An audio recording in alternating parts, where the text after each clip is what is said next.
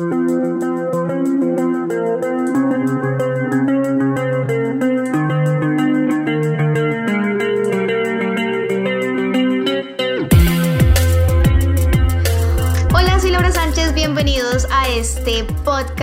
esta es mi primera sección, mi primer episodio de esta sección que se llama Super Sos.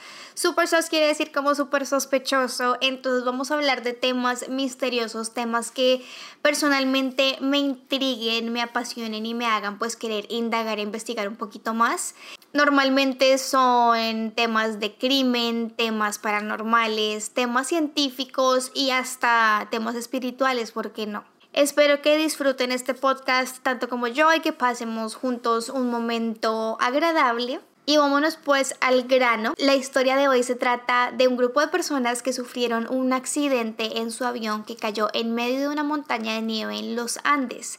Estas personas sobrevivieron por más de 70 días sin nada de comer a temperaturas muy bajas y a una altura que no les permitía moverse mucho.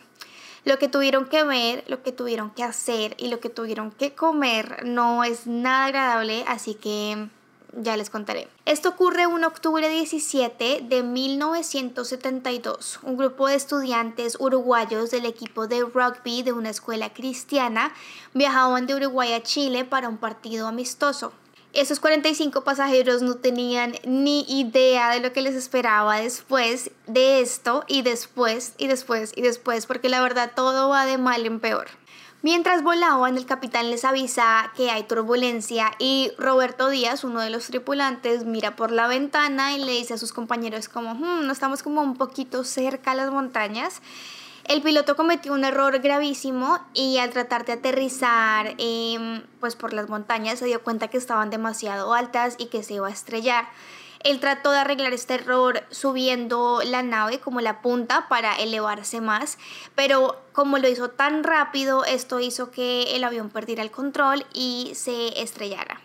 Roberto Díaz, otro tripulante, golpeó su cabeza en el primer impacto porque pues dicen que hubo varios, pero él se sostuvo en la silla, tenía su cinturón puesto y estaba agarrado a ella y comenzó a rezar y a rezar y a rezar escuchó personas gritando, escuchaba gente pidiendo ayuda eh, y en un momento él escuchó también que un pasajero gritaba detrás de él como no puedo ver, no puedo ver, estoy ciego y él al voltear a mirar al pasajero se dio cuenta que tenía el cráneo como expuesto, o sea su cabeza, su cráneo se había roto, se le veía el cerebro. Y él dice que esto fue súper impresionante, obviamente esta persona murió, pero en ese momento en el que él dijo que no podía ver, pues estaba vivo. ¡Ah, qué impresión! Cuando por fin como que tocaron el suelo, porque hagan de cuenta que el avión se golpeó primero un ala, después la otra, después y ya cayó contra el suelo, fueron varios impactos. El avión se siguió arrastrando porque había nieve además. Todas las sillas se fueron hacia adelante y el avión roto y sin alas, solamente como el cuerpo, una parte del cuerpo, quedó ahí en medio de la nieve. A ese impacto sobrevivieron 33 personas y 12 murieron instantáneamente. Una vez que ya todos salieron del shock pues del accidente, los sobrevivientes que no estaban tan graves empezaron a buscar comida y ropa y acuérdense pues que cayeron en una montaña altísima, imagínense el frío y demás. Y además había tormenta de nieve, no solo nieve sino tormenta. Ellos estaban llenos de esperanza que los iban a encontrar súper rápido, pensaban que iba a ser muy fácil además, como bueno se van a dar cuenta que nunca aterrizamos, que nunca llegamos, van a seguir normalmente por donde era el camino del avión y nos van a encontrar, pero no fue así de fácil. Con las maletas que encontraron empezaron a hacer como una cruz gigante en el piso para que fuera visible desde el cielo y también marcaron un SOS gigante en la nieve con los pies. Pasaron dos avionetas sobre ellos pero ninguna los vieron y día tras día empezaban a perder la esperanza de que iban a ser rescatados. Seis personas más murieron ya por las heridas y hasta ese momento habían 27 sobrevivientes. Tuvieron que empezar a ponerse más creativos porque pues ya llevaban varios días ahí, tenían que tratar de sobrevivir como fuese. Así que para beber agua lo que hacían era derretir nieve en una lata eh, que era parte del avión. Este era un aluminio que encontraron en la parte de atrás de las sillas del avión que se podía doblar y crearon con ese como un embudo. Entonces ponían la nieve en el tope del embudo y cuando la nieve se derretía por la puntica, eh, como la puntica de abajo, pues ya salían gotitas de agua que recolectaban en latas que tenían vacías o vasitos y así era como lograban pues tomar agua. Ellos explicaban que tenían por el frío los labios absolutamente rotos y como con sangre y pues también por la deshidratación y por todo lo demás y que para ellos comer nieve era pues una tortura porque pues así era como estaban digamos que tomando agua al inicio, empezaban a comer nieve, pero comer nieve les subía mucho más el riesgo de que les diera una hipotermia, les daba mucho más frío y ellos dicen que no saben pues el dolor tomar, bueno, tomar no, morder esa nieve porque tenían, como les digo, absolutamente maltratados los labios, la lengua, todo. Tenían obviamente muy poca comida, tenían como un chocolate, unas nueces de esas del avión, tenían algunas cosas enlatadas y algunos jugos en cajita y todo eso lo trataron pues de no sé, de racionar para que durara más tiempo, pero finalmente la comida en un punto pues se acabó. Para abrigarse empezaron a usar tela del avión, los tapetes, eh, las sillas, la espuma de las sillas, lo que fuera que encontraran y se inventaron como unas botas con la parte en donde uno se sienta pues en la silla, donde uno pone la cola y así era como caminaban en la nieve. ¿Para qué caminaban? Pues para ver si encontraban como algo alrededor, pero no había nada. Tenían también pues el pedazo de como el tronco del avión que se rompió para resguardarse y ahí era donde dormían. Yo creo que sin eso no habrían sobrevivido, la verdad. Roberto Canesa, uno de los sobrevivientes, era un joven estudiante de medicina y él fue quien ayudó más que todo a los heridos, eh, a las personas pues que necesitaban cualquier tipo de atención, que tenían fracturas y también fue el encargado de una tarea bastante difícil que nadie quería hacer que era mover los cuerpos pues de las personas que ya habían muerto. Las personas que iban muriendo lo que hacían era pues ponerlas lejos de donde ellos estaban durmiendo y demás y las ponían como enterradas pero en la nieve y a todos juntos. Estaban muy cerca del avión, pero pues retiradito. Como les decía, la comida se acabó del todo y ellos empezaron a pensar pues qué vamos a hacer para sobrevivir. No hay animales, no hay vegetación en esta altura y no hay nada alrededor. Ellos tampoco podían ponerse a caminar y a explorar mucho porque acuérdense que estaban muy débiles, estaban heridos y por la altura, como les cuento, pues no era tan fácil poder respirar. Con mucha hambre, frío y debilitándose cada vez más, uno de ellos de hecho narra que tenía una avellana cubierta en chocolate y que esa la repartió como en cuatro días porque era lo único que le quedaba de comer. Entonces no es que de un día al otro como, ah, ya no hay comida, ¿qué hacemos? No, sino que ellos sufrieron bastante tiempo y ya empezaban a sentir los síntomas pues de la desnutrición. Entre ellos, un día que estaban durmiendo, uno de los muchachos le susurró al otro, creo que de hecho fue Roberto Canesa, el médico, le dijo, le dijo, necesitamos proteína como sea o nos vamos a morir todos, nos vamos a empezar a debilitar, no vamos a poder ni hablar ni caminar. La única proteína que tenemos disponible es la de los cuerpos de nuestros compañeros que ya murieron. Ya se habló del tema en grupo y se tomó la decisión que era lo único que podían hacer para sobrevivir. Algunos de ellos pues dijeron que sí lo iban a hacer, obviamente no felices para nada, sino porque era lo único.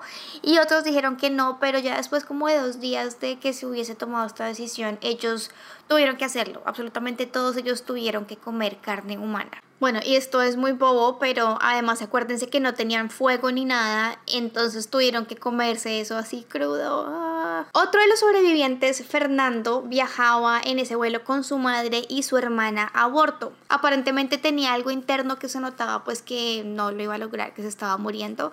Entonces él se acostó con ella, la abrazó y la tuvo como calientita mientras, bueno, calientita entre comillas, no, porque obviamente no. Y ella murió en sus brazos, entonces fue súper triste.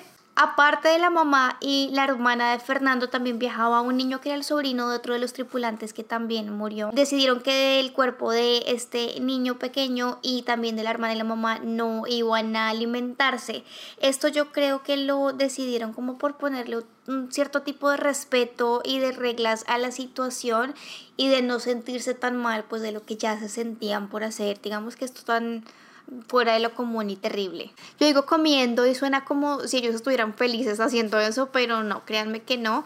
Y no era comer, obviamente se comían como un trocito y con el esfuerzo de la vida pasándose eso para sobrevivir, no era como que... Mm". Ahora vienen más tragedias, pueden creerlo. Un día estaban durmiendo dentro del cuerpo del avión que quedaba, muy tranquilos, y empezaron a escuchar un ruido y todo empezó como que a vibrar durísimo. Ellos pensaron que era un terremoto, de pronto como un helicóptero a punto de aterrizar, no sabían qué era y sucedió además en segundos. Entonces después de sentir esta vibración, llegó una avalancha de nieve y se llevó absolutamente todo. Como el avión estaba pues abierto, entonces la avalancha pasó por fuera del avión, pero también por dentro del avión y se llevó absolutamente todo el mundo. Se llevó las pocas cosas que tenían también como de chaquetas, ropa, cobijas, zapatos. O sea, si antes estaban mal, ahora estaban realmente mal. La avalancha también se llevó los cuerpos que ya tenían como para sobrevivir, o sea, los que se iban a poder comer después por si no rescataban en quién sabe cuánto.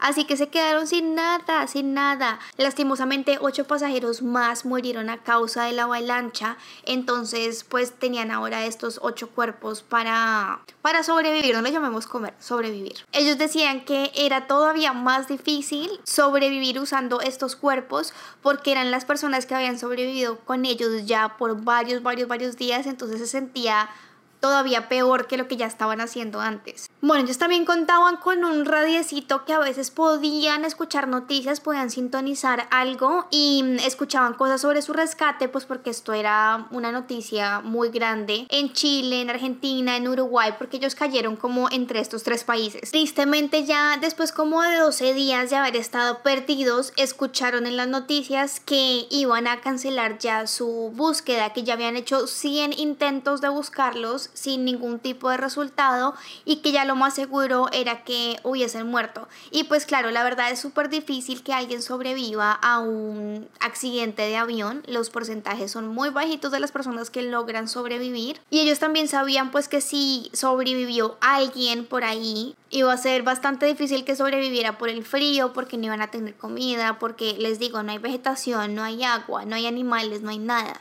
pero no contaban con su astucia pues que se iban a comer a los otros. Bueno, esta noticia obviamente los dejó súper tristes, súper preocupados, pero bueno, Fernando, que fue quien perdió a su mamá y a su hermana en el accidente, él dice que esto le dio más fuerza, más ganas de sobrevivir y que él sentía que podía lograrlo todo y que tenía que salir de ahí.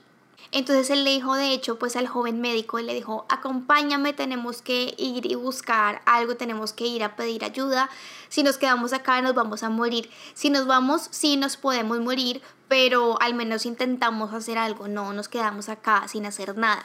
Ellos ya habían, como les digo, explorado la zona un poco, pero no había nada, no había nada. Solo veían más y más y más montañas con más y más y más nieve. Esta expedición iba a ser diferente, ellos iban a ir ya como por días y días y días a buscar ayuda y a tratar también de sobrevivir donde pudieran. Empacaron provisiones y sus provisiones eran como pedacitos de carne humana. Se fueron de hecho tres de ellos juntos y caminaron por días hasta que lograron pasar una de las montañas que ellos creían ser la montaña más alta o una de las montañas más altas. Cuando llegaron al pico ellos dicen que volvieron a sentirse que iban a morirse y que no había esperanza, que no había salida de ese lugar porque solamente vieron más montañas iguales, más picos, más nieve, nada verde, nada de personas, nada de animales, nada de casas, nada de nada tomaron la decisión entre los tres que uno de ellos se devolviera donde estaban todos los otros porque sabían por lo que habían visto que iban a tener que caminar más, más, más, más días de lo que habían pensado. Así que las raciones que tenían de proteína no les iban a alcanzar para todos los días que presupuestaban tener que caminar. Ellos caminaron por 10 días más, 10 días caminando hasta que por fin encontraron un poquito de verdecito, como más vegetación, más vegetación y más vegetación cada vez que caminaban más. Entonces en un momento uno de ellos se acercó a un río que encontró para coger agua y cruzando el río, o sea, al otro lado del río, vio una persona en un caballo o en una mulita, no sé. Y le gritó, ¡eh, ayuda, ayuda! Entonces esta persona, no sé por qué cargaba lápiz y papel, pero le tiró una roca con un papel, em, pues para que tuviera peso, y un lápiz como amarrado. Lanzó la roca y así uno de los sobrevivientes, creo que era Fernando, logró escribir en el papel. Somos el grupo de chicos que se perdió en el accidente de avión, somos uruguayos, estamos heridos, estamos mal, necesitamos ayuda. Llamaron ya para su rescate, llegó un helicóptero a recoger al primer grupo de personas ya en la locación donde estaba el avión y demás. No tengo ni idea cómo los encontraron o cómo les dieron indicación de dónde estaban perdidos, o sea, no sabría la verdad, yo soy la persona más desubicada del planeta. El caso es que los encontraron, rescataron a la mitad de ellos y cuando iban a mandar el otro helicóptero, eh, más tragedia. No mentiras, ¿se imaginan? Simplemente el clima estaba súper malo allá arriba en la montaña, entonces dijeron como no tenemos que mandar el helicóptero mañana porque si no el rescate va a ser súper peligroso y no queremos pues arriesgar más su vida. Entonces lo que hicieron fue llevarles como comida y eso en el primer helicóptero cuando rescataron a las personas y ya el segundo día rescataron los que faltaban. Amores, 70 días después del accidente ya por fin iban a poder volver a casa.